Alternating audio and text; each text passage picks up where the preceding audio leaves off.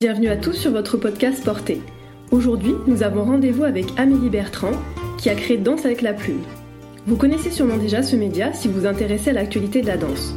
Je vous souhaite une excellente écoute et si vous appréciez Porté, n'hésitez pas à lui accorder quelques étoiles ou à le partager, car un podcast qui se diffuse est un podcast en mouvement.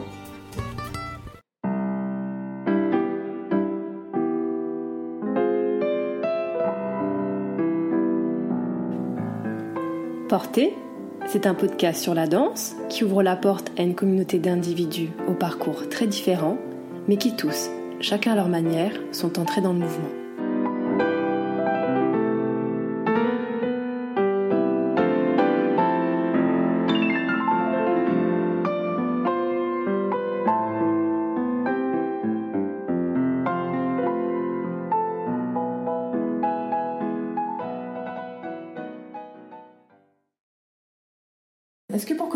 Pourrais te présenter? Alors moi je m'appelle Amélie Bertrand, euh, j'ai 38 ans, je suis journaliste euh, depuis bientôt 15 ans.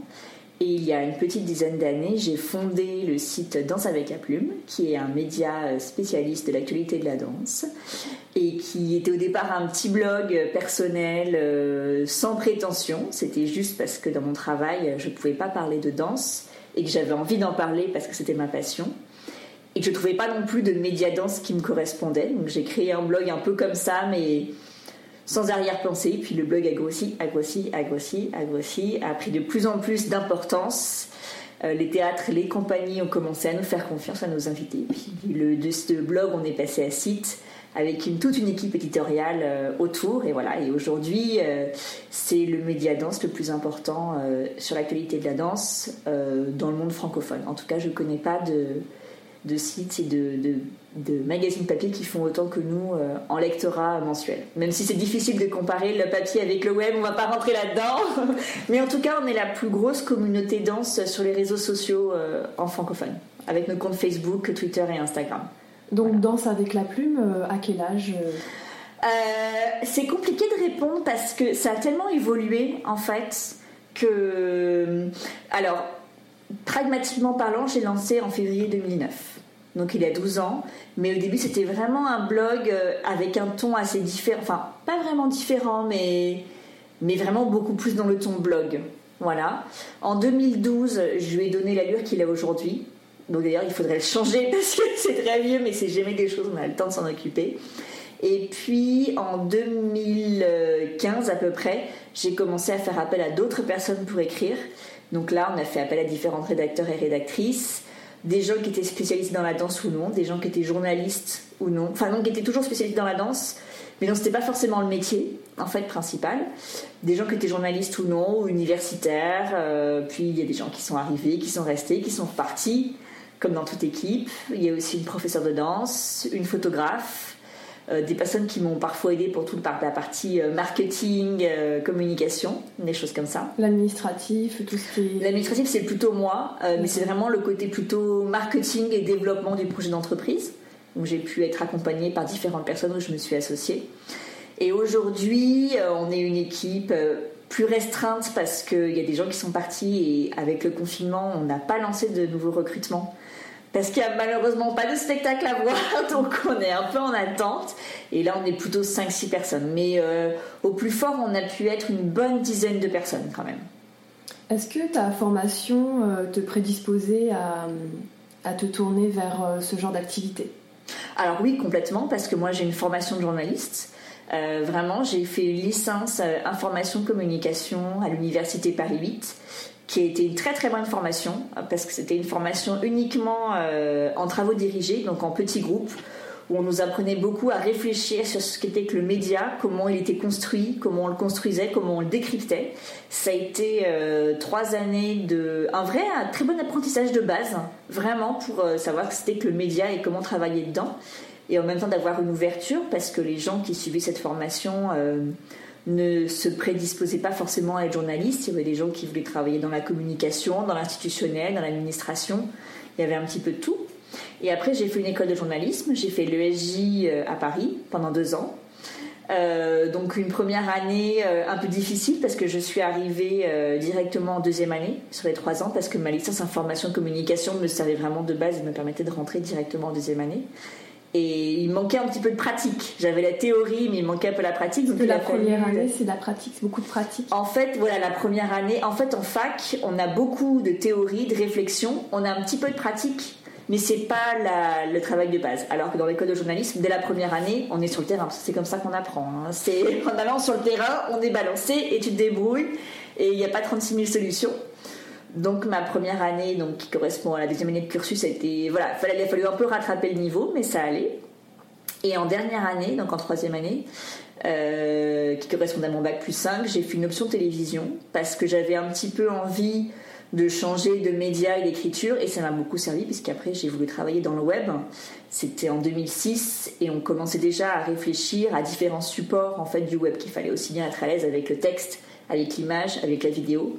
Et donc c'est une base qui m'a beaucoup beaucoup servi. Euh, voilà, et c'est ce qui fait que j'ai terminé mon école de journalisme en, juin 2006 et qu'en octobre 2006 j'ai pu trouver un contrat, un CDD, ce qui était quand même euh, pas évident parce que le monde du journalisme est en crise et en 2006 c'était les grandes vagues de licenciements dans les grands médias. Ça commençait déjà et en fait j'ai trouvé un poste dans un pure player qui s'appelait l'internaute, qui est toujours euh, en ligne d'ailleurs et qui était beaucoup connu à l'époque pour être le site qui hébergeait Copain d'avant, mais en fait qui avait une grosse part éditoriale. Et je m'occupais de la rubrique télévision, donc l'actualité média, parce que justement j'avais la bonne formation avec. Et c'était pas un site qui se prétendait journaliste, c'est-à-dire qu'on faisait surtout euh, du clic, en fait, il fallait le voir comme ça. Mais nous, notre rubrique marchait bien, donc on avait une vraie liberté euh, d'écriture, de ton, et j'ai vraiment appris l'écriture web. Euh, c'est-à-dire comment écrire avec une image, avec une vidéo, comment faire différents formats, comment se servir de l'avis du public à travers des témoignages ou des enquêtes qu'on mettait en place, alors qu'à l'époque il n'y avait pas de réseaux sociaux, hein, quand même. Facebook n'existait pas. Donc on était vraiment en avance là-dessus et ça m'a vraiment mis dans l'état d'esprit de ça. Après le web, j'avais un petit peu commencé parce que j'avais fait un stage euh, l'année d'avant pour le, site internet du guide du routard que j'avais trouvé. Voilà, j'avais décroché ce stage et j'avais découvert le média web avec ça et ça m'avait tout de suite beaucoup plu parce que je me suis rendu compte qu'on avait une liberté de format qui était énorme et que quand on fait un article journalistique, on apprend vraiment à écrire par, euh, euh, feuillet, par 1500 signes, ce qui peut être très contraignant. Et sur le web, on a une grande liberté. Il faut savoir écrire très court sur le web, il faut savoir écrire très long aussi, mais il y a une possibilité en fait de format énorme et c'est très, euh, ça fait travailler l'imagination en fait parce que comme on n'a pas qu'un seul cadre, on peut faire de la brève, du reportage photo, euh, de l'interview longue, de l'interview courte, des articles rapides, des choses comme ça. Euh, des articles que je vais mettre en ligne hyper rapidement au bout d'une heure, vraiment pour coller à l'actualité, des articles beaucoup plus qui vont prendre beaucoup plus de temps. Voilà. Et ça m'avait vraiment beaucoup plu en fait ce côté-là et ce côté de liberté de travailler avec le texte, l'image. Et donc voilà, c'est pour ça que je m'étais dit, j'avais pris après l'option télé pour avoir une expérience différente et j'ai trouvé ce job euh, voilà sur le internet et ça m'a vraiment donné les bases de travail à l'internaute. Euh, vraiment de comment on écrit, comment on travaille, comment on est journaliste pour le web. Ça, c'était vraiment important. Euh, ce grand terrain de jeu, euh, comment vous comment vous avez réussi à le coupler avec la danse? Est-ce que vous avez une pratique euh, Alors moi, vous avez dansé? Est-ce que vous êtes ouais. Enfin voilà. La danse, c'est toujours quelque chose qui m'a fascinée. Et puis quand j'étais petite, j'ai pas pu en faire parce que pour des raisons toutes bêtes, l'emploi du temps ne coïncidait pas avec euh, celui de mes parents. On était quatre sœurs. Et donc, il fallait bien caser un emploi du temps pour chacun. Euh, voilà, et ça marchait pas. Mais moi, j'ai fait quand même beaucoup de musique parce que ma maman est professeure de piano en conservatoire, donc elle nous a beaucoup euh, quand même mis dans le bain de la musique et des arts. Donc il y avait un grand bain culturel. Ah oui, il y avait un grand bain culturel, littéraire, artistique. Ça, c'était, on avait vraiment conscience de ça. Et puis mes parents, quand j'étais au collège, on prenait un abonnement à l'Opéra de Paris, dont il y avait dans l'abonnement euh, deux soirées de ballet par an, et ça m'a vraiment permis de découvrir euh, comme ça. Mais surtout en sixième, euh, comme je m'ai beaucoup chanté, ma mère m'a présenté à la maîtrise de Paris, qui est le cœur d'enfants et d'adolescents du CNR de Paris, qui est le Conservatoire national de région. À l'époque, on se l'appelait CNR, maintenant c'est CRR. Ah oui, c'est vrai. De Paris, qui est rue de Madrid.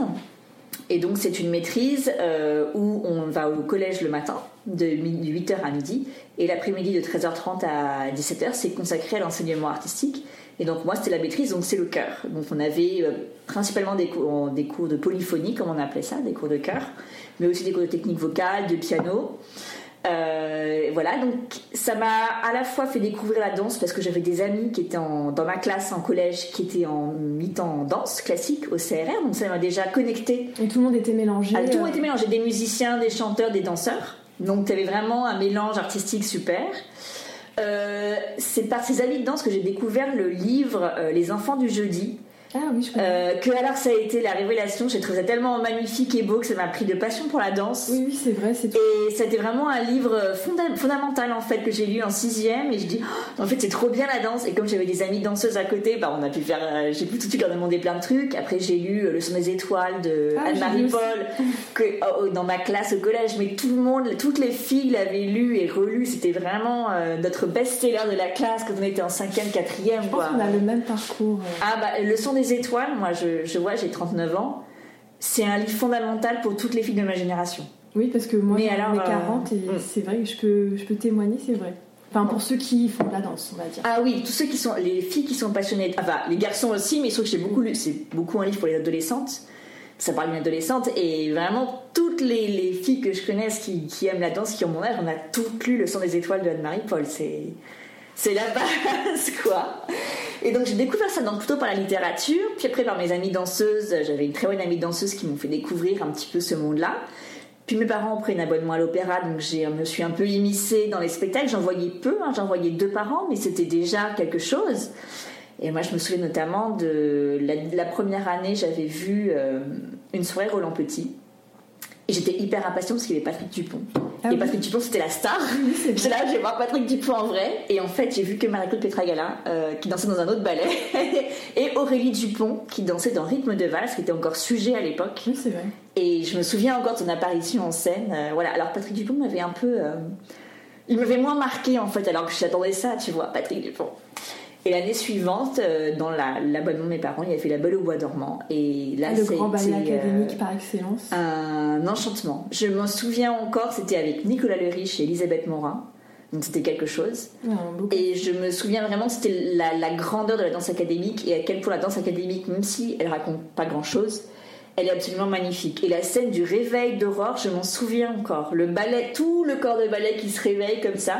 Mais c'était, mais c'était une représentation absolument magique. C'est un peu votre éveil aussi, euh, c'est un peu ton éveil aussi. euh, ça, ça a dû te donner envie de voir encore plein de choses. et- Ah ouais, moi c'était vraiment la découverte du ballet académique. Vraiment, euh, ce, ce travail sur la Belle au bois dormant.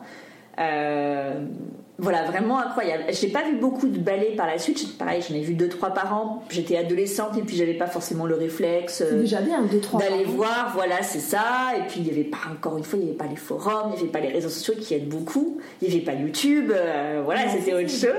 Mais je suivais beaucoup toute l'école de danse, je regardais tous les reportages. euh, J'avais une amie à la maîtrise de Paris, sa petite sœur était à l'école de l'opéra, donc euh, je demandais plein de trucs. Voilà. Et puis dans le cadre de ma formation à la maîtrise, on a participé plusieurs années de suite aux spectacles jeunes publics qui sont donnés à l'amphithéâtre de l'Opéra Bastille. Donc, et ça c'était assez génial parce que on travaillait notamment avec Scotland Prouty, qui était le professeur d'expression musicale à l'école de danse, et on montait tout un spectacle. euh, c'était des heures de comédie musicale, mais c'était très bien fait. C'était euh, il y avait des compositeurs, euh, ah, comment il s'appelait? Didier, Didier Lockwood par exemple, qui était un grand jazzman. On avait chanté une de ses œuvres, on avait chanté Brundi Bar, qui était un grand opéra pour enfants. Et à chaque fois, ça nous prenait l'année de travail où euh, on passait toutes nos vacances de février à travailler sur scène. Donc on allait à l'Opéra Bastille, on allait à la cantine, on voyait Pietra à la cantine à côté de nous, euh, les étoiles qui sortaient. euh, c'est une immersion. euh, Ah ouais, pour, complètement. euh, ça fait rêver et ça, fait, ça marque. Complètement. Parce que vraiment, c'était. Surtout que c'était pas facile pour moi parce que j'étais très timide. Il y avait un vrai travail d'expression artistique et théâtrale à faire. Mais ça m'a beaucoup ouvert. C'était vraiment des expériences. Voilà, on est soudés quand on est en coulisses, on Oui, il y a des rencontres. euh, Ah oui, puis c'était vraiment, on chantait, on jouait la comédie, on était vraiment sur scène pleinement. Euh, ça- on l'a fait plusieurs années de suite, comme ça, 3-4 ans. Et c'est là que je me suis dit, euh, à la maîtrise de Paris, quand tu rentres, on n'est pas dans un cycle professionnel. En tout cas, la maîtrise, la maîtrise de Paris le disait à l'époque, en disant parce que le chant, on peut rien décider avant 18 ans. Mmh, Donc on dit on ne met pas les enfants dans une idée qu'ils vont être professionnels. Il y en avait certaines, notamment chez les filles, qui clairement à 15 ans. C'était une évidence. C'était une évidence et ça se voyait. Et moi j'ai très bien vu que j'étais pas dedans. Et donc ça m'a jamais traversé l'esprit d'être devenue de chanteuse professionnelle en fait. Je faisais pour le plaisir. de la danse, puisque la danse, il faut qu'on sache tout de suite. Exactement. Et c'est vrai qu'on le voyait avec mes amies danseuses qui tout de suite pensaient déjà à leur compagnie de rêve et qu'est-ce qu'elles voulaient faire, etc.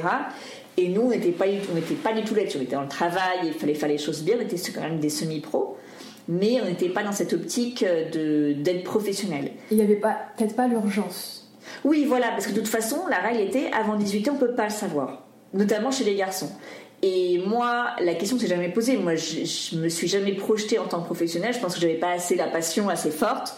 On m'a jamais fait comprendre que. Donc, euh, la question s'est jamais posée. Et donc, il n'y a pas eu de frustration ou quoi que ce soit. Il y avait juste le plaisir de le faire, en fait. Mais en fait, c'est ça le plus important, c'est de garder euh, le plaisir, euh, qu'on fasse, qu'on soit professionnel ou pas. Ah oui, complètement. Et, et moi, tout ce que j'ai compris, c'est qu'en temps, on pouvait faire, sans être professionnel, un travail de très grande qualité, et que j'ai compris aussi pendant qu'on faisait tous ces spectacles que euh, que j'aimais bien les coulisses et que j'aimais bien raconter ce qui se passait en coulisses en fait. Et ça a commencé un petit peu à germer cette idée. J'aimais beaucoup écrire j'étais très littéraire j'ai fait euh, un bac littéraire. Et je me suis dit ah mais en fait c'est ça j'ai envie de travailler dans les coulisses en fait. J'ai envie de raconter ce qui se passe euh, ça me travaillait déjà.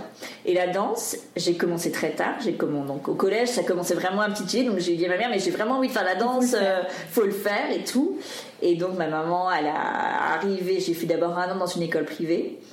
Euh, et puis elle a arrivé, ma mère a, poussé pour que je rentre au conservatoire municipal du 9e. Alors que j'étais très âgée, j'avais 13 ans et je rentrais avec des filles qui avaient 8 ans. Donc fallait à 13 ans. Voilà, donc fallait fallait un peu insister, c'est vraiment j'avais pas le droit, mais voilà. Et en fait, la professeure de danse à l'époque, sa fille était en mi-temps piano au CNR de Paris, donc elle connaissait très bien mon cheminement. Et donc elle m'a dit mais si ça va ça va être très bien, ça va compléter. Et donc j'ai fait euh, tout mon cheminement d'amateur au conservatoire, en fait tout le cursus et je me suis fait des super copines. Et voilà. Et c'était des très bons moments. J'étais pas très forte parce que j'ai pas du tout un physique de danseuse. Mais euh, ça me faisait plaisir. J'ai progressé ça m'a donné confiance en moi dans mon corps moi qui suis très maladroite parce que je suis vraiment bien comme une taupe, etc. Dans la danse, justement, j'apprenais vraiment à coordonner mes mouvements dans la musique. Et puis c'était la musique toujours. Euh, oui, à jouer avec l'espace, à complètement. Anticiper. Euh. À faire quelque chose d'artistique, c'était pas un sport, c'était vraiment quelque chose qui vous fait du bien, qui vous fait vous exprimer. Euh, on a fait des super spectacles. Après, il y a une autre professeure qui est arrivée, qui s'appelait Béatrice Chocroun, et dont le mari est Laurent Chocroun, chef de chant à l'opéra. Et donc, ce qui fait pour le dernier spectacle que j'ai fait, ils avaient, le conservatoire avait loué euh, le Trianon à Paris, qui était quand même une belle salle. Ah oui. Et comme Laurent Choucroute s'était beaucoup investi, Elisabeth Platel était venue dans la salle nous voir. Et donc je peux dire, malgré mon niveau amateur, et eh ben un jour j'ai dansé devant Elisabeth Platel. Et voilà, ça fait un petit peu ma ça petite. Fait des souvenirs. Ça fait des souvenirs, voilà, exactement, de se dire ah ben voilà, je l'ai fait. Et puis, euh, et puis non, c'était un très bon travail d'amateur. Et donc Danse avec la plume est né de ce, parcours croisé entre le journalisme et cette passion pour la danse. Disons que pendant mes études de journalisme, euh, la danse était pas très présente. Je pratiquais beaucoup. Mais il fallait en faire quelque chose. Voilà, voilà, je pratiquais beaucoup, mais je n'allais pas voir beaucoup de spectacles. En soi, pour plein de choses, parce que j'allais voir des concerts, parce que j'allais voyager, enfin, euh, je faisais plein d'autres choses en fait. Et donc, euh, j'avais pas forcément euh, le temps, j'étais plus dans la musique, dans les concerts, dans l'actualité de la musique, des choses comme ça. Plutôt la musique euh, actuelle, un pop, rock, des choses comme ça. Et donc j'étais moins dans je pratiquais beaucoup la danse, mais j'étais, j'allais pas voir beaucoup beaucoup de spectacles. Ça c'est quelque chose euh, pendant mes études. Et en fait c'est quand j'ai commencé à travailler, donc en 2006, ma pratique de la danse j'ai quand même beaucoup arrêté parce que j'avais un peu moins de temps.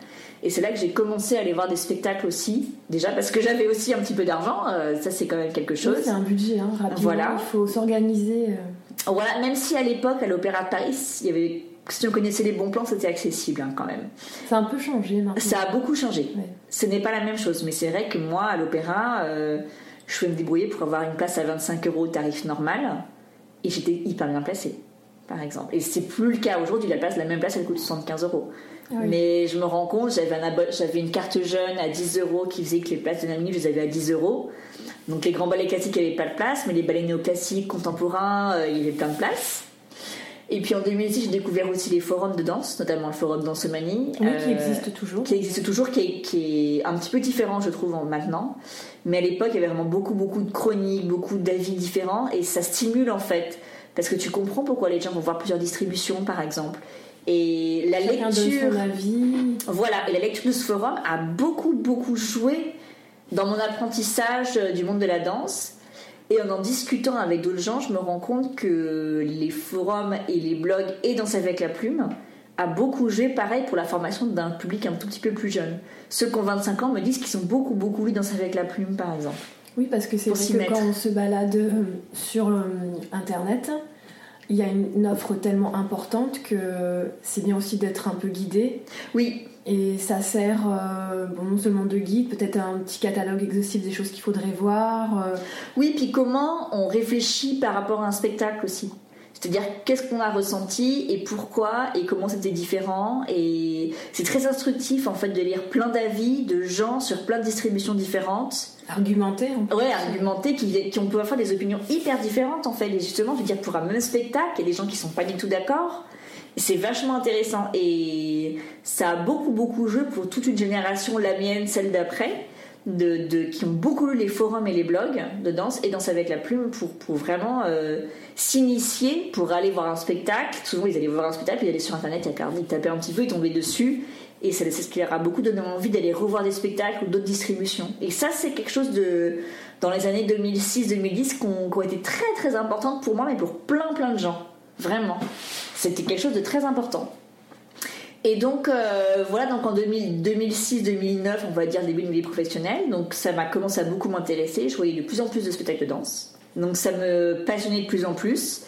Je trouvais pas vraiment de médias danse qui me parlaient, qui étaient- de bonne qualité, mais ça me parlait pas vraiment, en fait. Donc c'était encore euh, des magazines papier. euh, C'était pas le problème que ce soit un magazine papier en soi qui. on peut pas faire les mêmes choses forcément. Bah, honnêtement, moi je, je lis des magazines papier aussi, donc c'est pas un problème de support, c'est vraiment un problème de ton. de ton. Ça me parlait pas spécialement en fait. Euh, Il y avait le magazine danse qui parlait beaucoup des concours, des choses comme ça. Danse euh, aussi. voilà, mais je trouvais ça un petit peu vieux jeu en fait. La façon d'écrire, ça me parlait pas des masses. Et il y avait Danser qui était, Oui. euh, qui était de très très bonne qualité, ça c'est pas la question. Mais je sais pas, qui me semblait un petit peu loin. euh, ça parlait beaucoup de danse contemporaine, que j'aime bien aussi d'ailleurs, c'est pas la question, hein, mais peut-être que c'était moins lié à l'actualité vu que ça paraissait tous les mois, tous les deux mois par exemple. Maintenant c'est tous les, enfin avant c'était tous les deux mois. Ouais, voilà. Et donc ça me, je, je pourrais pas dire, mais ça me parlait. Le ton faisait que ça me parlait pas tant que ça. Et moi, j'aimerais bien un média où on parle de danse d'un ton qui se prenne pas la tête, en fait, où on puisse creuser un spectacle sans commencer à dire, à faire un truc hyper élitiste, euh, où tu comprends pas ce que t'écris, où tu vois des choses comme ça. euh. Oui, il y a des critiques, ça arrive qu'on comprenne pas le but du propos. Ouais, parfois. Euh, après, bon, je vais pas faire de clivage presse papier, presse internet, parce que pour moi, ça n'a pas de sens. mais, hein, mais... le- la presse papier, par exemple, tout bêtement, techniquement, on peut pas inclure une vidéo. Enfin, Oui, et puis souvent ils ont un espace très très court maintenant pour des chroniques. C'est 1500 signes quoi. Donc euh, en 1500 signes tu peux pas vraiment développer. Hein. Ça c'est pas de leur faute aux journalistes. hein, à moins de faire un dossier spécial. Ou... Voilà, mais ils ont tellement peu de place pour écrire sur la danse. euh, c'est compliqué. Et donc euh, voilà, donc en deux, voilà, j'avais écrit. En fait j'avais déjà un blog personnel avant que j'avais écrit en 2004 quand je suis rentrée en école de journalisme. C'était vraiment plutôt pour écrire parce que j'avais compris que pour, euh, pour, pour, pour progresser, il fallait écrire tous les jours. Donc j'avais un peu mon blog avec des petites notes de blog, donc je faisais des chroniques, mais de disques, de concerts, de spectacles, de séries, de livres, d'un petit peu de tout. Et en 2009, j'ai transformé vraiment uniquement sur la danse parce que j'avais vraiment envie de m'y plonger. Euh, et ça s'est lié aussi professionnellement. En 2009, je suis rentrée à la rédaction web de la radio Europe 1. Et à l'époque, ça fait sourire, mais à l'époque, Europe 1, ça marchait très très fort. Là, bon, les audiences sont plus trop là, mais à l'époque, c'était vraiment une radio en pleine émulation. Et ils ont décidé de- d'investir sur le site web, et donc j'ai été recrutée pour euh, un peu plus d'un an. Et donc je parlais pas spécialement de danse, mais j'étais à la rubrique culture, donc je parlais de spectacles, de séries, de films, des choses comme ça. Tu étais quand même dans ton milieu. J'étais dans mon milieu et surtout il y avait quand même une rigueur journalistique très très forte, très puissante que j'avais pas à l'internaute avant, qui était très importante et qui était vraiment une réflexion sur l'angle du sujet, sur comment je mets une interview et, euh, c'était c'était beaucoup de rigueur journalistique et c'est ce qui m'a poussé à faire Danse avec la plume à côté en plus fait. structuré. Ouais, voilà, c'était vraiment une grande euh, qualité journalistique qu'on me demandait. Et c'est ce qui m'a poussé à le faire sur Danse avec la plume pour parler de danse en fait. Donc le site a vraiment pris un tournant à ce moment-là. Il faudra qu'on travaille au repas, on travaille en horaire décalé, donc soit très tôt le matin, soit tard le soir. Ce qui laisse du temps finalement dans la journée euh, pour faire un peu autre chose en fait, finalement. Et donc, euh, donc j'ai commencé à voir beaucoup de spectacles à ce moment-là. Et Danse avec la plume, donc j'ai vraiment spécialisé dans la danse, c'était un blog, et, et ça commence à très très bien marcher. Et là, c'est vraiment là où je voyais les audiences augmenter comme ça, ou des gens qui me reconnaissaient à l'opéra ou dans les cours de danse. euh. C'était qu'il y avait un vrai besoin de ça. Il y avait une. Ah oui, je pense. Je pense parce qu'il y avait une jeune génération de ballettomanes, comme on les appelle, qui n'avaient pas forcément de médiadance qui leur ressemble. Qui parlent à la fois de danse, de technique, de... Donc c'était le bon moment. pour- Voilà, et puis qui parlent de danse avec nos connaissances, c'est-à-dire qu'avec en- on pouvait faire des références avec les séries télé qu'on regardait, ou avec les nouveaux livres qu'on regardait, ou voilà, de notre époque en fait. Et c'est vrai que je pense que ça me manquait beaucoup. Oui, c'était les références. Fallait avoir des références peut-être plus actuelles pour pouvoir. euh, Oui, et puis un ton un peu plus décontracté aussi. C'est-à-dire que sur Danse avec la plume, on peut trouver des articles de fond, on peut trouver des critiques, mais aussi des choses un peu plus légères, par exemple. Ouais, euh, exactement. Sur l'humour, euh, voilà, là on prépare un, un papier euh, sur les pattes de les plus torrides pour la Saint-Valentin. Voilà, on s'amuse, quoi, c'est du fun, c'est drôle. On peut le faire aussi, en fait. On peut faire une critique très sérieuse et on peut faire un sujet très drôle et fun et on, on peut mélanger les deux. Et ça manquait et je pense que j'ai beaucoup travaillé là-dessus, notamment sur le ton au début. Et c'est vrai que ça a beaucoup marché parce que je pense qu'il y avait un besoin vraiment de- d'un média danse pour la nouvelle génération qui en a besoin, forcément. Et puis c'est vrai que c'est- c'est rafraîchissant. Moi, je... ce qui m'a marqué, c'est le, le petit récapitulatif du samedi avec Ouais, le les- ballet en tweet. voilà, les tweets, euh, tout ce qui, ce qui s'est fait sur Instagram pendant la semaine, mais vraiment quelque chose de léger euh, qui fait que euh, c'est pas, c'est pas sérieux, mais ça fait du bien et ça donne envie en fait bah, de se mettre soi-même à la barre, d'aller voir des spectacles, de connaître un petit peu euh, les danseurs et qui s'y prêtent aussi au jeu parce que eux ils se font aussi connaître par leurs réseaux sociaux. Donc c'est Ah bah il faut être dans le ballet en tweet, hein, voilà quoi. tu vois. hein. Voilà. Oui, exactement, mais le ballet en tweet c'est fait pour ça. C'est à la fois pour euh, mettre en avant les danseurs, mais aussi les ballettomanes sur Twitter ou sur Instagram, ou des gens qui font des jolies photos, tu vois, des choses comme ça. Les bons mots, les Voilà, exactement. C'était un petit jeu aussi après un spectacle qui va être dans le ballet en tweet. euh, Mais c'est drôle parce que justement, on peut faire les deux, on peut s'amuser avec les réseaux sociaux. euh. Ça, c'est un truc que que j'essaye vraiment beaucoup de garder. Parfois, on l'a un peu perdu peut-être, mais de garder ce ton de, des sujets où on peut s'amuser en fait. C'est que de la danse, enfin ça va quoi. tu vois, on peut faire des chroniques hyper pointues, mais allez, ça reste que de la danse. Mais les chroniques que vous faites, enfin vous, votre équipe euh, Ouais. très pointue, c'est quand même bien argumenté, bien documenté. C'est pas n'importe qui qui les fait. Donc en Ah, même temps, voilà. C'est un mélange des deux qui marche bien en fait. Voilà, c'est ça. C'est du ballet en tweet et en même temps une chronique hyper poussée euh, d'un ballet ou d'un spectacle de danse contemporaine ou de cirque. C'est ça qui, c'est le, c'est le mix des deux qui marche bien. Voilà, on n'est pas que sur quelque chose de superficiel qui Oui, s'envolerait au vent et puis il n'y aurait pas de fondement en fait. Voilà, il y a un peu des deux et l'idéal c'est d'avoir le bon équilibre entre les deux en fait justement. Et Danse avec la plume, c'est partout en France, donc euh, ça doit être compliqué de couvrir tout le territoire. euh. Euh, alors en fait moi j'ai déménagé à Lyon euh, il y a 4 ans et ça a beaucoup aidé parce que mine de rien ça m'a un peu dépolarisé de Paris même si le reste de la rédaction est à Paris.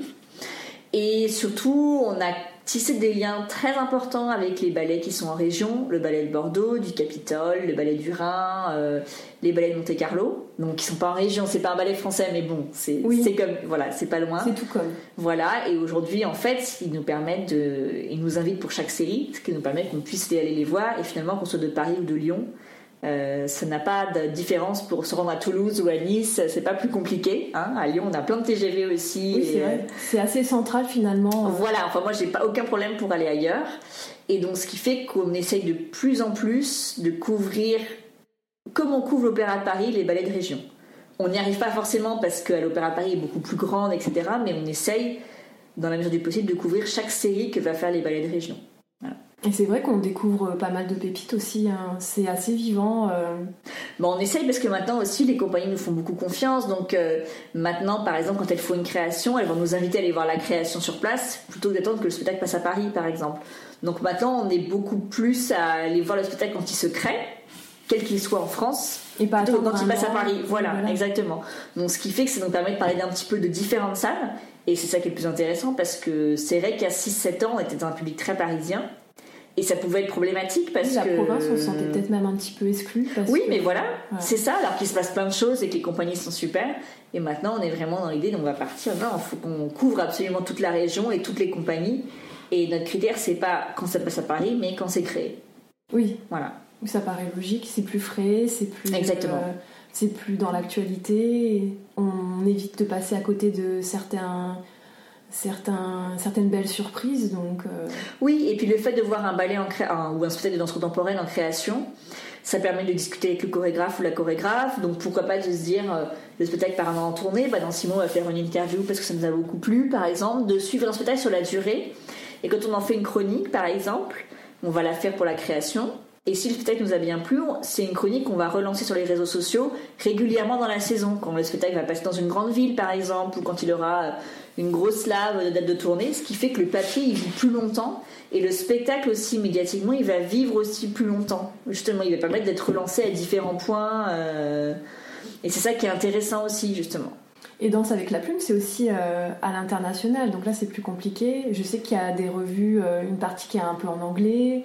Il n'y a pas de. Non, on n'a rien en anglais. On a fait juste une interview en anglais une fois de Mathilde Froustet quand elle est partie au San Francisco Ballet parce qu'elle a voulu faire une partie en anglais, euh, la traduction pour que les fans de San Francisco sachent un peu qui elle est. Donc ça, c'était une exception et on a fait avec plaisir parce que c'était une super interview. Et, euh, vous avez des revues euh, c'était au top. internationales. Vous avez quand même un petit tour d'horizon de ce qui se passe. Ah oui, en termes de revues de presse, oui, tout à fait, parce qu'on a, il y a des médias, euh, notamment américains, qui sont quand même très actifs. Aux États-Unis, en médias papier, on va avoir Dance Magazine et Point Magazine qui sont très bien, donc on en parle très souvent dans notre revue de presse ou sur notre compte Twitter. Et eux, quand ils ont un ton plus approprié à l'ère du temps? Ah oui, beaucoup. Ils sont très euh, le problème de racisme, de diversité, d'inclusion. Euh, mais c'est intéressant parce que c'est un autre point de vue. Puis la danse, le, paysage de la danse aux États-Unis, elle est très très différente d'en France. Donc c'est intéressant. Et de l'Europe aussi. Ouais, de l'Europe tout à fait. Et en Europe, on suit beaucoup le site Danstab, qui est un site comme nous en fait. C'est un peu l'équivalent. C'est des chroniques de danse par des spécialistes. Et de Artdesk, qui est un site beaucoup plus généraliste sur l'art, mais qui a une belle partie danse. Et puis de toute façon, les médias anglais sont, ont des parties critiques très très très très développées. Et donc on les suit très régulièrement parce qu'il y a vraiment des critiques poussées pour le coup, mais parce qu'ils ont de la place aussi. On laisse beaucoup de place, il y a une culture de la critique du spectacle qui est beaucoup plus forte. Et ça donne envie aux gens d'aller se faire leur opinion par eux-mêmes. Oui, voilà, parce que c'est vrai qu'aujourd'hui, bon là c'est le Covid, hein, mais euh, aujourd'hui c'est c'est pas compliqué d'aller à Londres ou à Amsterdam pour voir un spectacle. Et d'ailleurs les compagnies nationales euh, nous nous invite très volontiers. Enfin voilà, euh, dès qu'on peut venir, on est les bienvenus euh, et, donc on peut travailler quand même assez facilement avec les compagnies internationales. Et aussi l'Italie, a des Français qui débarquent un peu en Italie Ouais, on les a moins couverts par opportunité parce que c'est vrai déjà, euh, encore une fois, hors parenthèse Covid, hein, mais là pendant quelques temps, on a eu des personnes à l'étranger qui travaillaient pour nous euh, régulièrement, voilà, et qui après ont fait d'autres choix de, partir, donc on, les a perdus. Euh, et puis bon, c'était compliqué de retrouver quelqu'un qui soit francophone, qui connaisse bien la danse, voilà. Qui soit au bon endroit. Voilà, qui soit au bon endroit au bon moment et qui sache bien écrire. C'est pas facile à trouver. Beaucoup de paramètres. Ouais, voilà, c'est ça. En Italie, c'est vrai que il y a, pas mal de belles compagnies. L'opportunité a fait qu'on n'a pas pu forcément y aller. Euh, donc voilà, mais on suit le ballet de l'Opéra de Rome dans son actualité parce qu'il fait beaucoup de choses. Et on suit l'Escalade Milan qui est maintenant dirigée par Manuel Legris, qui arrive en décembre, donc on n'a pas vraiment pu les voir. mais ça va euh, devenir intéressant parce que ah ouais, et puis moi à de Lyon, je suis pas très loin, donc euh, c'est vraiment une compagnie qu'on va suivre de très très près. et on a des très bons rapports avec l'Escalade Milan, donc quand on voit le parcours qu'il a fait à Vienne. Ah oui oui oui, ça fait très très très envie. Et donc voilà, moi je suis impatiente que ça reprenne parce qu'on espère bien pouvoir un petit peu les suivre de bien plus près. Et voilà, c'est des compagnies avec la Scala de Milan, avec le Royal Ballet de Londres et l'English National Ballet, avec le Head National d'Amsterdam, qui sont des compagnies très accessibles en France et qu'on aime beaucoup et qu'on essaye de les suivre le plus régulièrement possible. Et grâce à la, aux articles de presse et notre revue de presse, on arrive à parler de leur actualité quand même euh, avec Danse avec la plume. Donc pour, même si on a aujourd'hui, mais ça peut changer, pas de personnes sur place, ça nous permet d'en parler et de pas faire que l'actualité en France, de suivre quand même les grandes compagnies et les grands noms de danse contemporaine. On peut pas tout couvrir, c'est pas possible, Mais en tout cas, euh, on essaie d'en faire un minimum. Oui, parce que le monde de la danse, c'est assez international. Avant, ça Ouais. pour les danseurs qui étaient souvent euh, euh, en train de chercher du boulot un peu partout. Et maintenant, ça allait aussi pour les spectateurs qui ne se contentent plus de, de voir ce qu'ils ont à côté de chez eux, mais qui sont curieux de d'aller voir euh, ce qui se passe euh, un petit Oui. peu plus loin. Tout à fait, surtout qu'il y a une scène assez active. Et puis, il y a aussi en France, c'est qu'il y a quand même. euh, la danse classique est quand même peu vivace en ce moment. Euh, il y a le ballet du Bordeaux et des Capitole qui font vraiment un travail incroyable là-dessus, mais qui, qui voilà, qui n'ont pas beaucoup de moyens. Enfin, c'est pas qu'ils n'ont pas beaucoup de moyens, mais ils n'ont pas une grande marge de diffusion. Et l'Opéra de Paris n'en fait plus beaucoup. C'est vrai. Et donc le public parisien, il est un peu frustré parfois. Et quand tu vas à Londres, entre l'English et le Royal, tu peux te faire un week-end de quatre spectacles si tu veux. Et puis il y a le fait que ce sont des compagnies, euh, alors le Het, le Royal et le l'English, qui sont extrêmement dynamiques, qui ont une politique de création sur le langage classique qui est très forte. Donc comment créer des ballets d'aujourd'hui avec des personnages d'aujourd'hui, avec des chorégraphes jeunes d'aujourd'hui qui sont très actifs et qui, qui c'est un travail qui est assez absent en France et qui nous manque en tant que public. Donc on a envie d'aller le voir aussi, euh, tout simplement parce que c'est hyper intéressant ce qu'ils font en France, ce on moment. a eu Pierre Lacotte qui faisait ce travail-là, mais maintenant il se fait âgé et il n'y a pas eu trop Bah, disons que surtout Pierre Lacotte, c'est un travail de recréation. C'est pas pareil. C'est super intéressant. Hein. Je trouve que voilà, ses œuvres sont passionnantes et que là, il va créer le rouge et le noir. On a hâte. Enfin voilà, c'est c'est une grande personnalité. Mais c'est pas quelqu'un qui va réfléchir euh, sur euh, comment on va danser la danse classique aujourd'hui et pour raconter quoi et avec les personnages d'aujourd'hui. C'est ça qui est important. Et la France, elle passe complètement à côté. Enfin, l'Opéra de Paris passe complètement à côté parce que Bordeaux et Toulouse, ils en font. Euh, mais comme on a envie de voir ça, euh, voilà. Le fait est que l'Opéra de Paris, c'est une compagnie qui depuis quelques années est- est- tourne un petit peu en rond. Enfin, Ils ont depuis du mal quelques à temps, ils ont du beaucoup de mal. C'est très compliqué. Il y a plein de problèmes internes. Il y a quand même une direction qui a aussi euh, sont qui est problématique. Et ben, il se trouve que tu as le Royal English et le Het qui sont à quoi Une heure et demie de train, deux heures de train de Paris et qui sont super bien.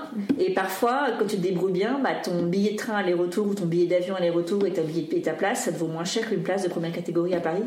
Donc en fait, tu te dis, bah voilà quoi. C'est vite fait. Voilà, c'est le choix, il est vite fait parfois. Et donc c'est vrai que ça, c'est aussi, on en parle parce que hum, c'est aussi des compagnies qui font un travail super intéressant.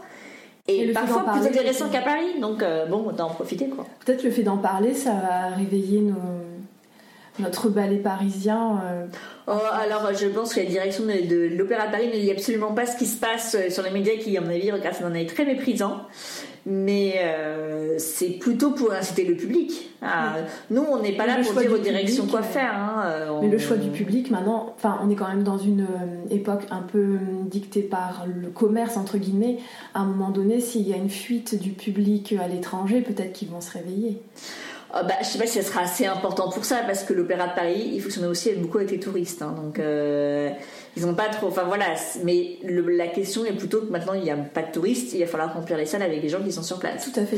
Donc, à mon avis, la question va se poser différemment. Mais tant mieux, moi j'aimerais bien qu'on ait euh, en France l'Opéra de Paris qui, qui ait le même dynamisme que le Royal ou le Het, avec pourquoi pas une deuxième compagnie euh, comme l'English qui vient un peu titiller et des compagnies en province qui aient rêver. beaucoup plus de moyens.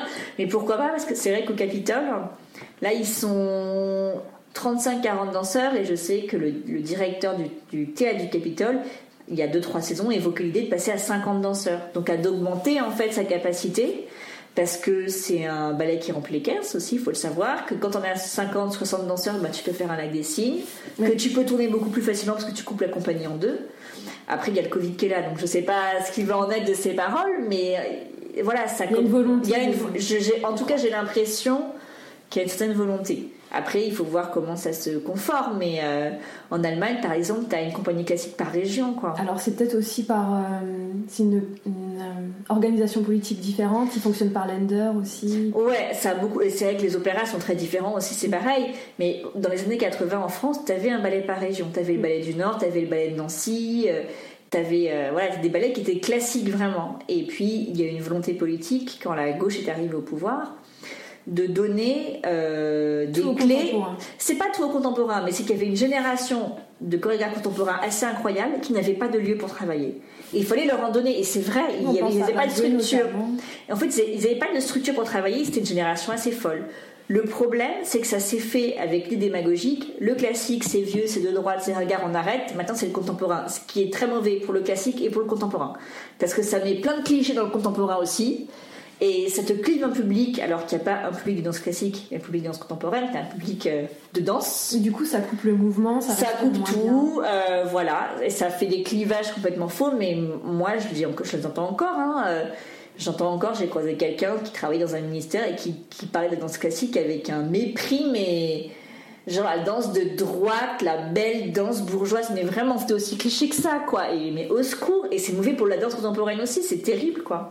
Et nous, justement, sur Danse avec la plume, c'est vrai qu'on va défendre la danse classique parce qu'on en a vraiment, vraiment besoin en France.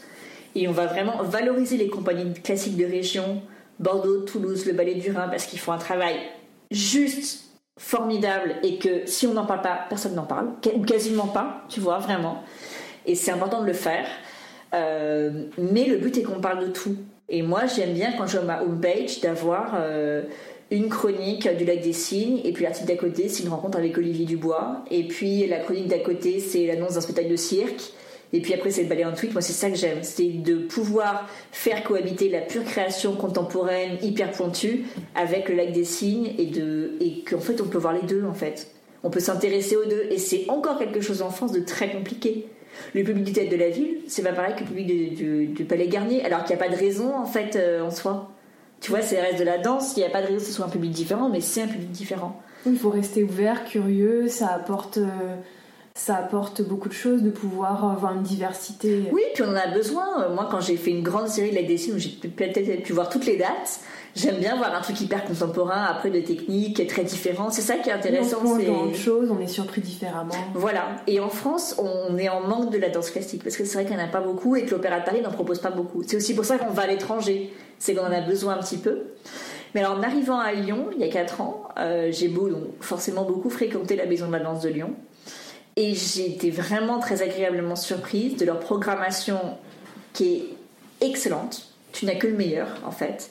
Et qui est vraiment qui apporte un soin particulier à l'éclectisme. C'est-à-dire que tu vas avoir la création contemporaine, tu vas avoir des compagnies étrangères qui viennent des quatre coins du monde, tu vas avoir euh, des jeunes hip-hop, du cirque, et tu vas tous les ans avoir un ballet classique, alors que c'est pas tellement la salle qui est faite pour elle est un peu petite, il n'y a pas d'orchestre, mais la, la, directrice Dominique Hervieux fait quand même attention qu'il y en ait au moins un par an. Donc il y a vraiment une programmation éclectique et que le public, il est éclectique à chaque fois. Et ça, je dis, ah mais comment c'est possible en fait quoi. ils font un travail de médiation culturelle auprès du public, auprès des écoles, des collèges, des lycées. Je veux dire, chaque soir où j'y vais, je vois une classe qui est là, enfin même plusieurs, souvent de collèges ou de lycées défavorisés qui viennent voir le spectacle, etc.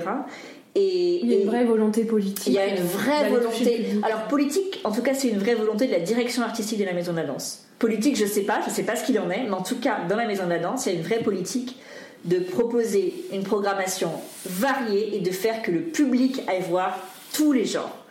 Et évidemment, quand tu vas voir euh, Don Quichotte par la Compagnie nationale de danse, c'est pas tout à fait le même public que pour euh, Mourad Merzouki, mais c'est pas si différent que ça quand même. Tu vas quand même avoir les mêmes têtes et je trouve ça beaucoup plus éclectique qu'à Paris où clairement aux têtes de la ville et au Palais Garnier ce ne sont pas les mêmes gens. On se mélange pas. Ah on ne se mélange pas et à la maison danse ça se mélange. Je me dis mais voilà c'est possible quoi en fait avec euh, un minimum d'éducation et pareil au, à Biarritz où tu as le Malandin Ballet Biarritz mais qui fait un travail de médiation mais oui, ils sont proches de leur public mais c'est un exemple, ça devrait être donné en cours de médiation culturelle dans toute la France, ce qu'ils ont fait depuis 20 ans. Déjà, tu as un nombre de studios de danse par habitant qui est énormissime. Je sais plus de combien il est, mais c'est 10 fois plus qu'à Paris. Enfin, c'est. Il y a des studios de c'est dur euh, de trouver. Ah, c'est dur, et à Biarritz, il y a des studios de danse partout. Parce qu'ils ont développé ça. Et ils font euh, chaque année leur festival Autondémie qui est quand même très éclectique, qui va à la fois présenter bah, le hype national avec Hanson Manon, Gisèle, euh, des créations contemporaines, euh, du hip-hop, un peu de tout. Et ce festival, il est reconnu à l'international. Il est reconnu et à chaque fois le public il est super présent. Quoi. Les salles elles sont complètes, il y a plein de monde dans les rues qui vient assister aux répétitions publiques. Ils ont vraiment su instaurer en 20 ans une culture de la danse et de la danse sur toutes ses formes et de sa pluralité. Et ça c'est vachement intéressant quoi. Et d'ailleurs, j'adore ce festival. Bah, c'est vraiment un bel exemple. Ah ouais, vraiment. Vraiment, c'est un travail qu'a fait Thierry Malandin euh, dans sa région qui est vraiment formidable. Mais comme quoi, c'est possible, hein, en fait. Hein. les gens, si leur propose un spectacle de qualité, quelle qu'elle soit, ben, ils vont se mêler à l'éclectisme et ça leur fait pas peur d'aller voir et Gisèle et du contemporain et de mélanger les deux. Et, euh, et surtout si on leur explique euh, qu'on leur donne les clés aussi. c'est ça. Ils vont beaucoup dans les écoles par exemple. Mm. Tu vois, et qu'après les enfants, ben, ils ramènent leurs parents. Enfin, il y, a vraiment un travail de fond de médiation pour initier les gens déjà à la danse, mais ensuite pour les gens qui sont plus proches du classique, par exemple, de les mettre vers le contemporain et vice versa pour aller voir des, choses différentes. Ouais, mais parce que c'est compliqué hein, en France quand même. Hein. C'était quand même à cause de ce clivage qui politique qui est arrivé dans les années 80 et qui persiste encore. Ça fait beaucoup de euh, mal. C'est très ah ouais, ça fait et encore aujourd'hui, je veux dire qu'il n'y a aucune culture de la danse classique en France. Je veux dire que tu peux passer une scolarité brillante dans un grand lycée français parisien, tu vas jamais entendre parler de danse classique. Alors que la danse classique, c'était institutionnalisé par Louis XIV et que c'était un outil de culture et de propagande énorme pour lui, la danse classique, en fait. Aussi fort que l'architecture, que la guerre, que euh, tout ça. C'était un peu le fondement de sa propagande, la danse classique. Il faisait des ballets à sa gloire, où il dansait le roi soleil, où c'était considéré comme le meilleur danseur du monde. Et en plus, il a créé l'académie de danse. Voilà, et la danse classique, c'était une technique de base qui est sur l'élévation, et que sous Louis XIV, c'était l'élévation du corps, l'élévation de l'esprit vers Dieu, et qui représentait Dieu sur Terre à l'époque, c'était Louis XIV. Enfin, tu vois, c'est un truc. Et en plus, ça a euh, permis à la France de rayonner dans le monde entier. Mais complètement. Maintenant, la danse classique est en français, on va en Russie, on danse en français. Complètement. C'est vraiment dans le règne de Louis XIV, la danse classique, c'est un point hyper important, et tu n'en parles absolument pas en scolaire dans, une, dans, ta, dans, ta, dans ta scolarité, tu vas te faire lire une pièce de Molière, on va te faire une visite au musée, on va te parler peut-être un petit peu de cinéma, mais la danse classique, mais on n'en parle pas. Et c'est un vrai problème, c'est vraiment un problème, ce qui fait que les directeurs et directrices de théâtre, ils n'en ont pas entendu parler, ils restent dans le cliché, ils vont pas aller chercher très loin. Donc souvent, ils invitent euh, une compagnie russe euh, privée, euh, sous-payée, pas très bonne et moyenne, et voilà. Ou qui font des tournées bus. Voilà, exactement. Et t'en arrives à une situation un petit peu compliquée, quoi. Oui, ça, ça devient juste une illustration, ça devient juste euh, un fantasme, des idées reçues, des clichés. Oui. Alors qu'en fait, il y a vraiment un genre, un énorme public qui veut découvrir la danse classique et qui tout ce qu'il a accès, c'est les compagnies de moyen niveau. Mais c'est quand même fou, tu vois, qu'en France, t'es un orchestre par région, par exemple, ou par ville. Donc, toutes les régions de France, tu peux aller écouter des œuvres, des grandes œuvres classiques, classiques euh, et la danse, bah, la danse classique, euh, dans toute la région ouest, t'as rien. T'as Bordeaux, et puis au-dessus, bah, t'as rien, en fait, tu vois. Tu peux pas avoir un ballet classique de qualité, c'est pas possible, ça n'existe pas. C'est comme si, dans, toute la région, Poitou, euh, Bretagne, Normandie, Nord, etc. Paris, donc ça peut aider. Voilà, c'est ça. Avais, tu ne pouvais pas écouter une pièce de Molière ou écouter un concerto de Mozart. C'était pas possible parce que tu n'avais pas le, l'institution pour le faire. Et la danse, ben, c'est exactement ce qui se passe. Tu as des régions entières, des énormes régions entières. Tu peux pas voir la Gessine de qualité ou un Gisèle de qualité qui est vraiment un ballet français parce que tu n'as pas la structure pour ça. Alors que tu l'avais il y a, il y a 20-30 ans. Il y avait le ballet de Nantes il y a 20-30 ans. On n'a pas entretenu ce qu'on avait. Absolument pas. Et, mais là, ça commence un peu à revenir. avec encore une fois Thierry Malandin, où on voit que ça marche très bien ce qu'il fait, et puis il est très très demandé à l'étranger, donc c'est vraiment un outil aussi de, de rayonnement de la culture française. Euh, on voit des compagnies qui marchent très bien à Bordeaux et Toulouse, ils ont un vrai public, donc ils remplissent les salles. Ça commence un peu, mais euh, l'Opéra de Paris, qui en fait, ils, sont tellement au-dessus en termes de moyens. Après aussi, on, pense que, par exemple, Marseille, qui a été un grand ballet ah, c'est terrible. Hein. Il est complètement sinistré. Il est sinistré. Après, maintenant, c'est la Horde qui le dirige et j'ai un grand respect pour le travail de la Horde. C'est pas la, question de qui les dirige aujourd'hui, mais quand tu penses qu'avant c'était un ballet mondialement reconnu avec une école mondialement reconnue, quel gâchis, quoi. Mais quel gâchis, c'est pas possible qu'on en soit arrivé Et Marseille aurait été assez grande pour accueillir euh, deux, deux formes complètement différentes. Ah mais complètement, tu peux très bien avoir les deux, c'est pas la question, t'as le public. Hein. Le public, il faut, faut pas dire qu'il y a un manque de public. Le public, tu le trouves. Hein. Tu vois, c'est pas la question. Mais tu vois, moi j'habite à Lyon et je tombe beaucoup les politiques dire c'est génial parce que dans toutes les danses sont représentées. Je dis bah non, c'est pas vrai. Il n'y a pas de ballet classique à Lyon. C'est vrai. Donc la maison de la danse fait l'effort d'en amener un par an parce qu'elle peut pas, elle, peut pas faire beaucoup plus, mais elle fait déjà la mérite d'en faire un par an. Mais c'est tout. Donc non, c'est pas vrai en fait. Pour aller voir du classique, bah, moi je vais à Paris, je vais à Toulouse, je vais à Bordeaux, mais je vais pas à Lyon. Donc euh, on dit bon, il y en a au moins un, un par an. C'est bon, on a fait notre devoir. Ouais, voilà, c'est ça. Et C'est bon, pas possible. Puis t'as pas de troupes dans la région, quoi. C'est quand même problématique.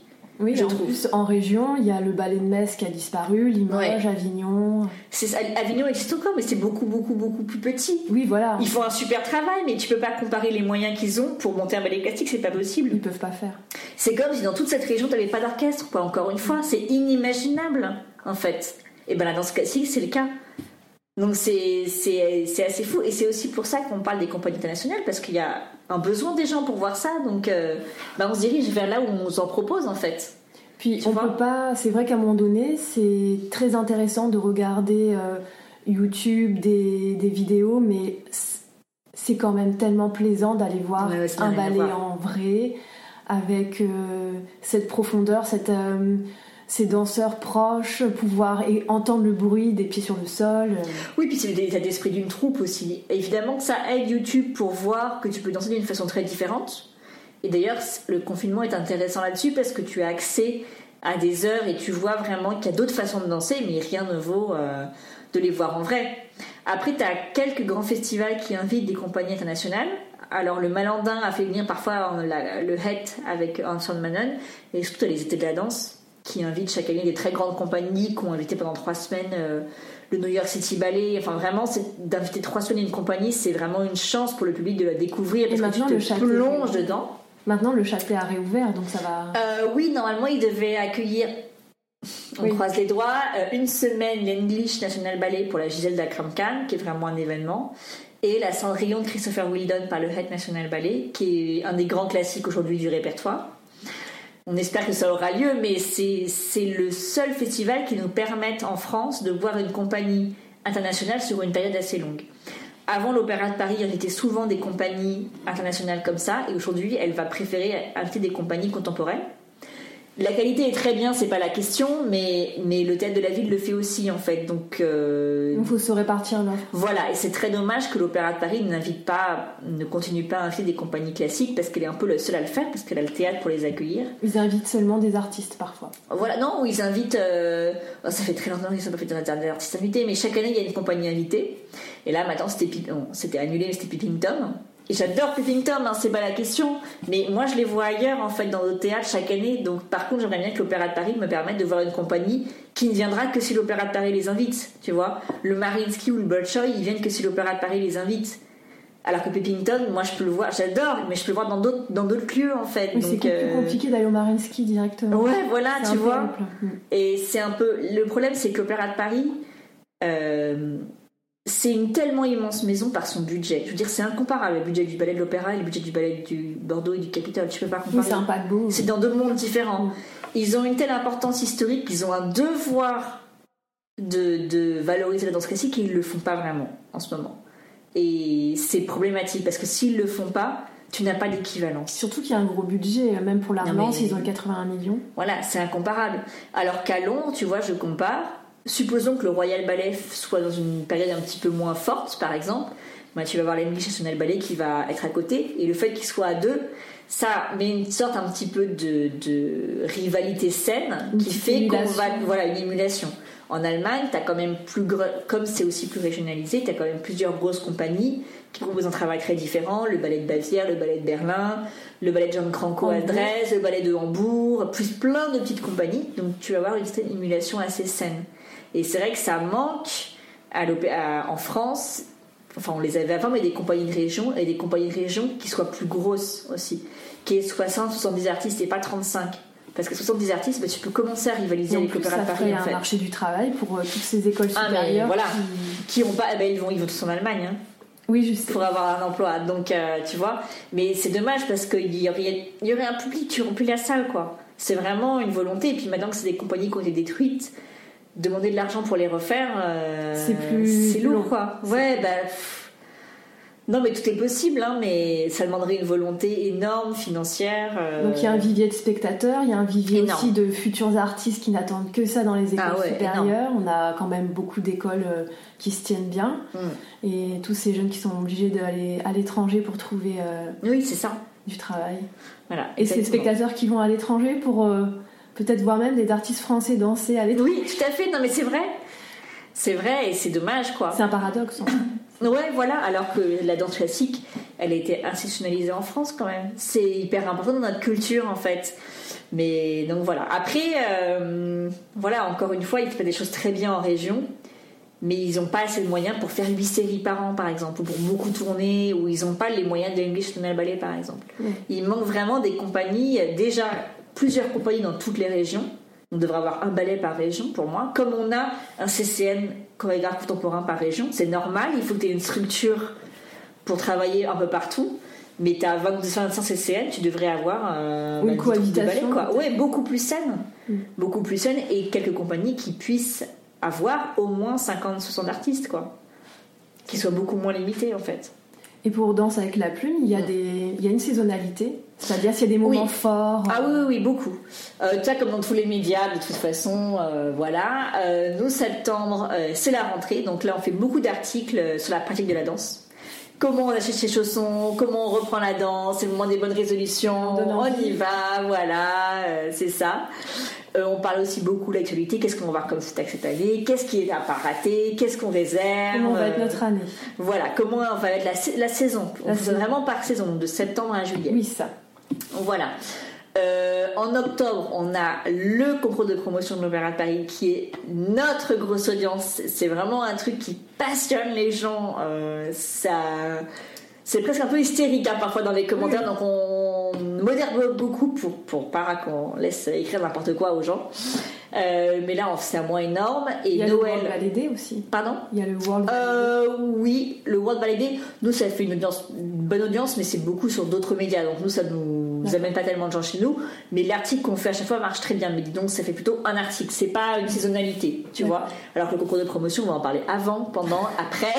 Longtemps après. Voilà. Et puis après, on enchaîne avec les spectacles de Noël, qui sont souvent des gros spectacles où toutes les compagnies sortent leur grand ballet, donc Bordeaux, Toulouse, Paris, on fait des, emplois du temps de ouf en fait pour euh, voir tout le monde. Il y a souvent des créations, il y a toujours un beau spectacle à Chaillot en général qui s'installe longtemps. Euh. oui, c'est les fêtes alors. Euh. C'est les fêtes, puis les cadeaux de Noël, et puis comment on parle de danse au réveillon, et puis qu'est-ce qu'on s'offre, et puis qu'est-ce qu'on va voir comme spectacle à Noël. Enfin vraiment, mais ça c'est tous les médias ont un pic à Noël, hein. et nous aussi ça voilà, puis après les spectacles de l'année, on fait le bilan de l'année écoulée, euh, etc. Donc c'est toujours des périodes. Euh, c'est monté en puissance septembre à décembre, et vraiment novembre-décembre qui sont des mois très très très gros.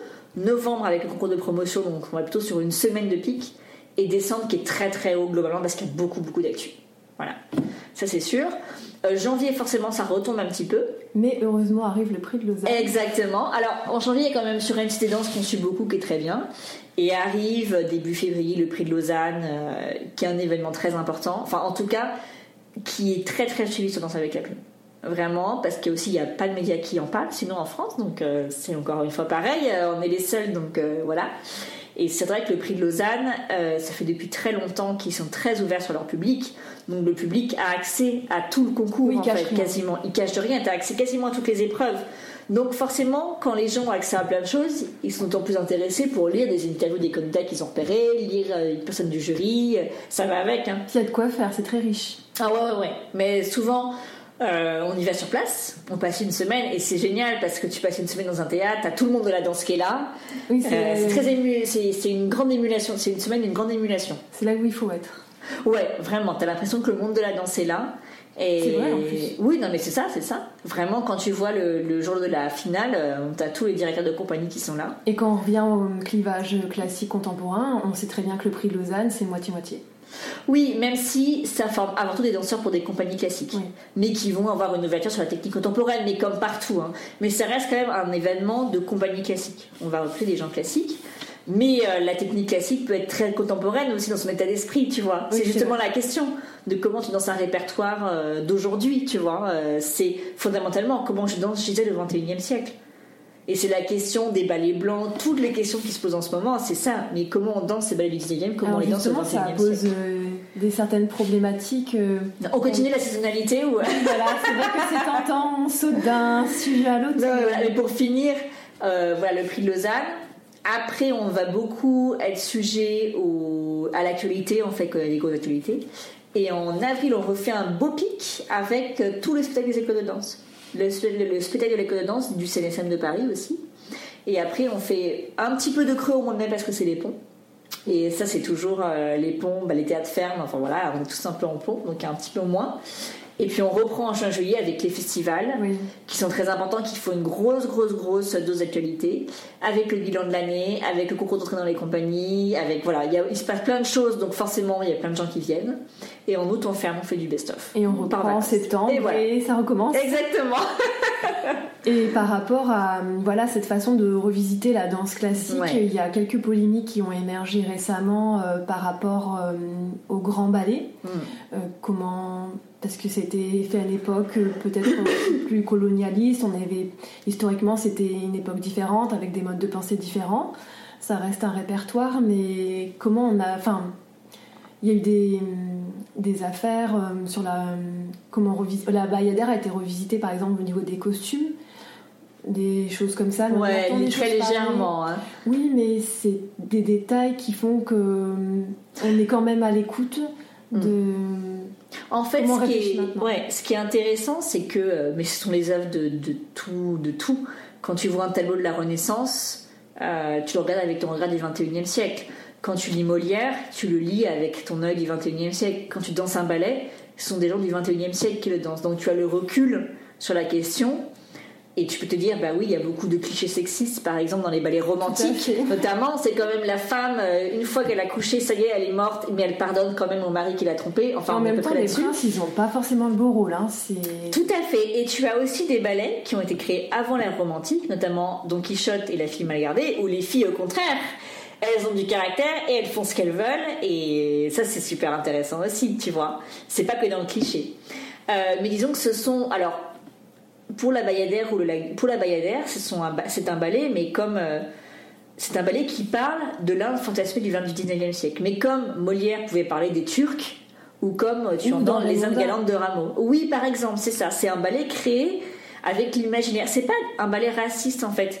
C'est l'orientalisme. Euh, voilà, et c'est vrai quand on parle des blackface dans, dans la Bayadère, c'est une fausse expression parce que le blackface historiquement c'est quand même très précis aux États-Unis. C'était vraiment dans, un, dans une habitude raciste alors que le grimage en noir dans un ballet c'est très naïf en fait c'est plutôt il y a Petrouchka ouais voilà c'est plutôt alors Petrouchka c'est encore plus compliqué parce que c'est vraiment un ballet qui va jouer sur les codes et sur les clichés qu'on avait donc c'est même encore plus subtil mais la Bayadère c'est vraiment la vision de l'orientaliste de l'époque donc c'était c'était pas dans une volonté raciste en fait de le faire. La question c'est comment on le danse au 21e siècle. Et eh ben de pas grimer les enfants ou de pas boudrer les danseuses, on s'en fiche. Enfin oui, bien sûr, mais en fait ça change pas le ballet quoi. Faut prendre du recul par rapport à notre vision de spectacle. Voilà, mais c'est vrai que tu es étonné, enfin moi je te donne de la crispation quand en 2016 à l'Opéra de Paris, Benjamin Millepied a interdit de grimer les enfants et de la, danse des négrillons. Ça fait un tollé quand même dans la compagnie. Il était là, mais on s'en fout quoi. En fait, c'est pas grave, tu vois. Ça change pas le ballet. Enfin, si vraiment tu penses que c'est ça qui change le ballet, c'est que t'es à côté de la danse quoi.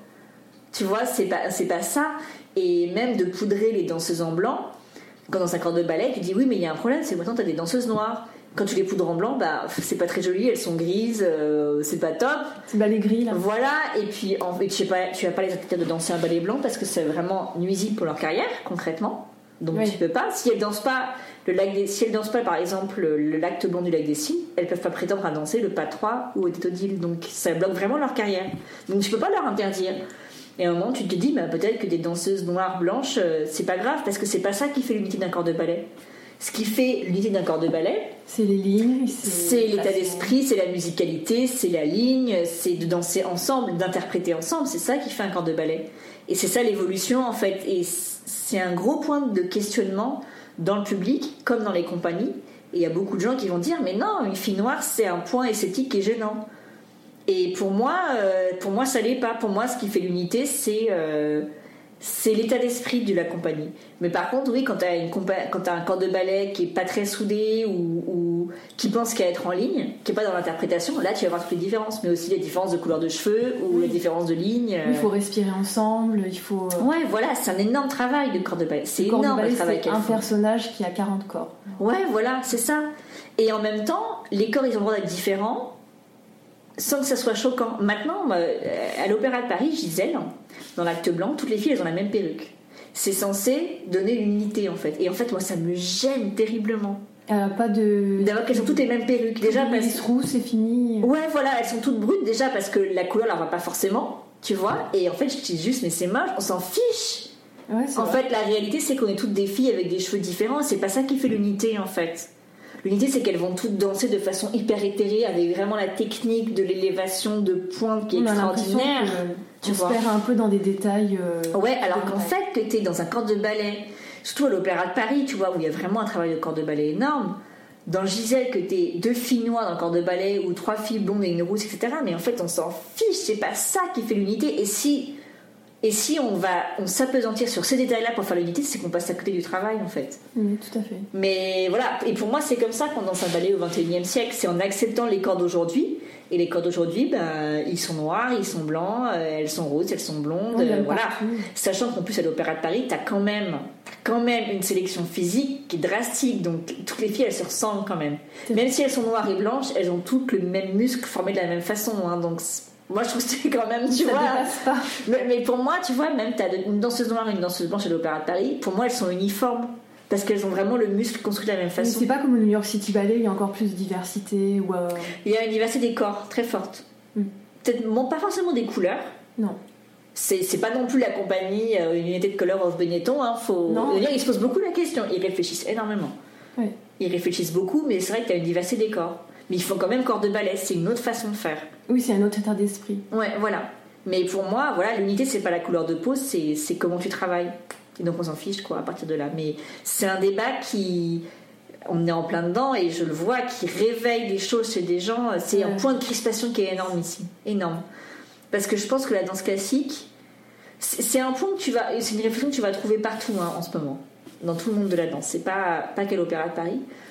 Mais pour moi, la danse, le monde de la danse classique, s'est jamais posé la question. C'est pas que c'est un monde raciste. Hein. Pour moi, il n'y a pas plus de discrimination ailleurs qu'en danse. Enfin, quand je fais des interviews en ce moment pour ce sujet, on me demande est-ce que la danse classique est un monde raciste ou discriminatoire? Et je dis ben non, euh, en fait, euh, non. Il a juste pas pensé. Ni plus ni moins que notre société, en fait. Enfin, tu vois, euh, voilà. Mais il a juste pas pensé à ça, ouais. C'est un monde, des compagnies qui ont juste pas pensé qu'une danseuse noire, bah oui, elle avait des cheveux crépus, elle avait besoin d'un maquillage d'une couleur différente, des couleurs différentes. C'est pareil, les voilà. C'est ça. C'est après quand ils pensent, bah oui, bah en fait on va le faire, c'est normal. Oui, puis ça met du temps à devenir un peu concret. Oui, mais après ça peut aussi être très rapide. Hein. Je veux dire, toutes les marques de danse, elles te font des collants ou des chaussons de couleur. Euh, c'est pas si compliqué. Mais pour, pour, moi, le point de crispation, c'est que, en tout cas de, de, de mon regard, c'est que la danse classique, c'est un art qui est tellement dur c'est tellement dur. Tu vois, as, à la base, tu as une telle sélection physique. faut avoir le pied cambré, l'endehors. C'est dur d'avoir toutes ces qualités réunies, tu vois. C'est un rare. peu la loterie improbable. Mais voilà, tu vois, tu as des enfants qui sont extrêmement artistes, mais ils ont le pied plat. Bah, ils n'arriveront jamais à avoir leur technique euh, professionnelle. Donc, c'est même pas la peine qu'ils essayent de devenir pro, ils n'y arriveront pas. Ils pourront danser, ils pourront avoir une super belle vie amateur, mais ils pourront pas être professionnels. Il faut l'accepter très vite, en fait, ça. Et donc, tu as une telle sélection à tous les niveaux, tout le temps, toute ta vie, que je pense qu'il est très difficile pour le monde de la danse d'imaginer qu'il n'y a pas que le talent et le travail qui rentrent en cause pour une réussite et que la discrimination, elle est aussi présente dans la danse. Parce que, eh ben, elle vit dans une société qui n'est pas uniformément juste et que la discrimination, elle est partout, en fait. Et elle est aussi dans la danse. Et je pense que c'est très compliqué pour la danse de se dire il y a eu des gens qui ont été discriminés parce qu'ils étaient noirs, il y a eu des femmes discriminées parce qu'elles étaient, parce qu'elles étaient femmes euh, tu as eu des chorégraphes femmes qui ont moins de budget parce qu'elles étaient femmes, que tu as du harcèlement, tu as des problèmes MeToo, et il y a des gens qui vont dire Mais non, euh, regarde, il y a eu quelqu'un MeToo, donc ça n'existe pas dans le monde de la danse. Laissez-moi rire, quoi, tu vois. Évidemment que c'est un monde qui rencontre des discriminations euh, raciales, sexistes, parce que. Mais ni plus ni moins qu'ailleurs, mais juste qu'on est dans une société normale, et, et je pense que comme la danse, elle a du mal à imaginer que ça puisse exister la discrimination, tellement c'est dur d'y arriver qu'elle a du mal à se poser ces questions et que c'est très compliqué de se poser ces questions. la danse bon, classique, c'est basé sur une discrimination de base. On ah, prend, complètement. On prend un corps particulier, pas un autre. Complètement. Et c'est pour ça que c'est très dur parce que c'est. En fait, pour moi, la discrimination physique, elle existe dans tous les sports de haut niveau. C'est-à-dire que. Où est la frontière Voilà. Non, mais c'est-à-dire que, que pour être champion olympique de natation, il faut que tu aies un corps particulier. Euh, tous les corps ne sont pas capables d'être champion olympique de natation, c'est pas possible. Seulement la sélection, elle va se faire par les compétitions.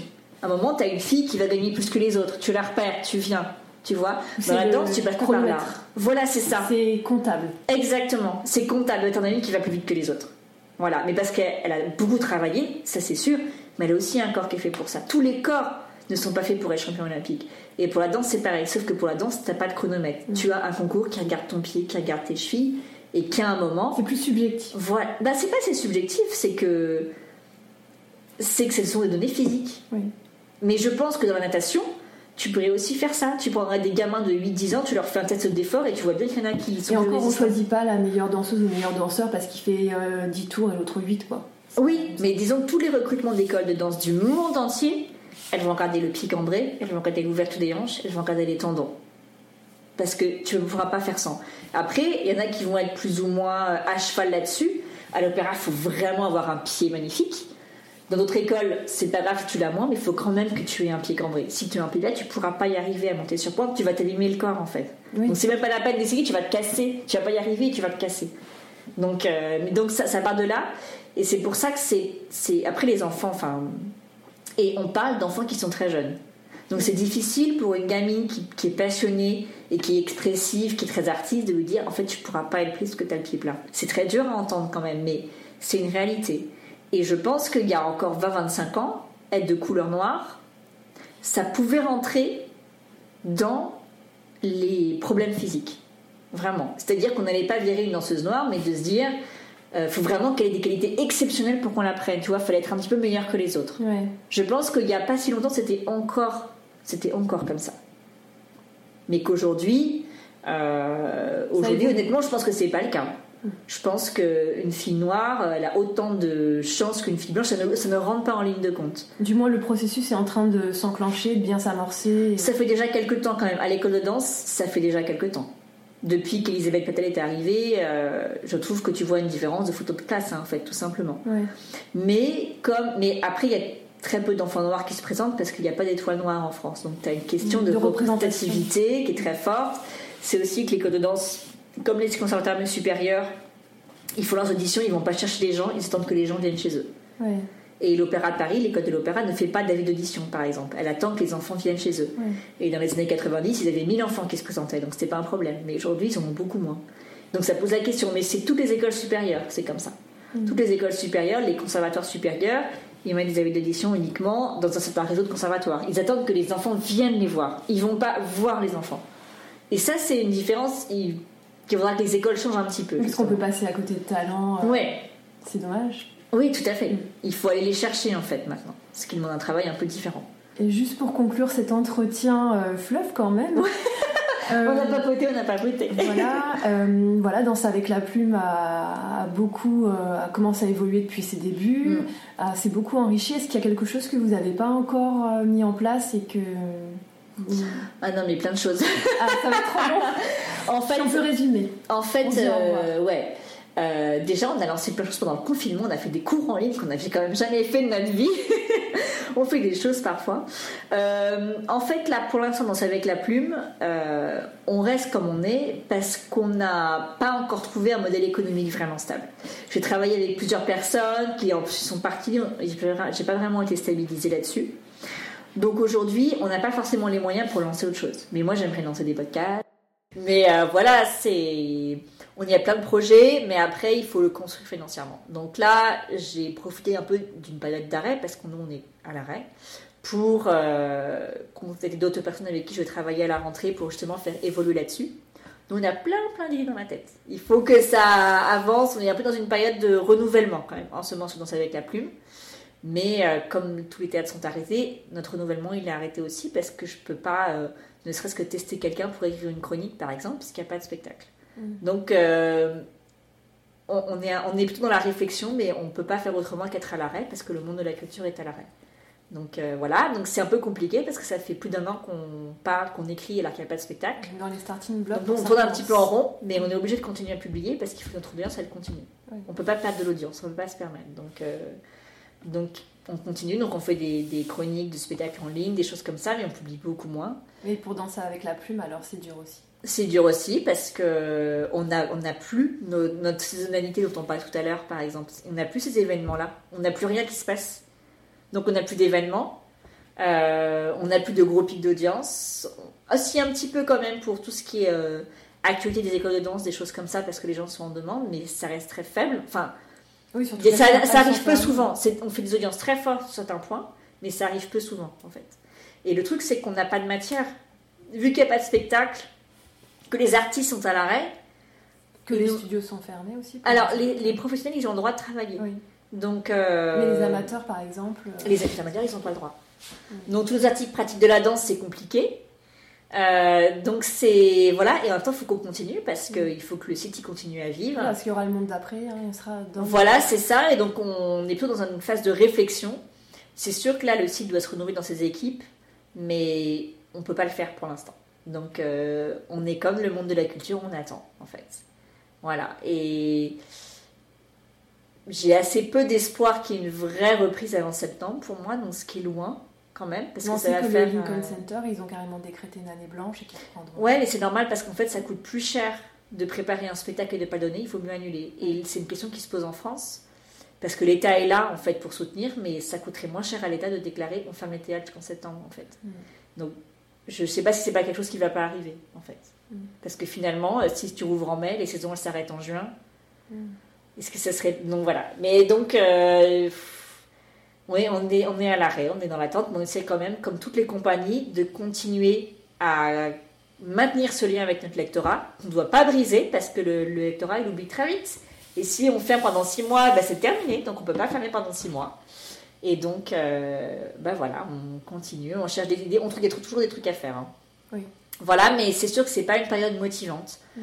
parce qu'on n'est pas nourri, nous aussi, mm. de spectacles. Nous, on se nourrit de spectacles, de rencontres avec les artistes. Là, il n'y en a quasiment plus.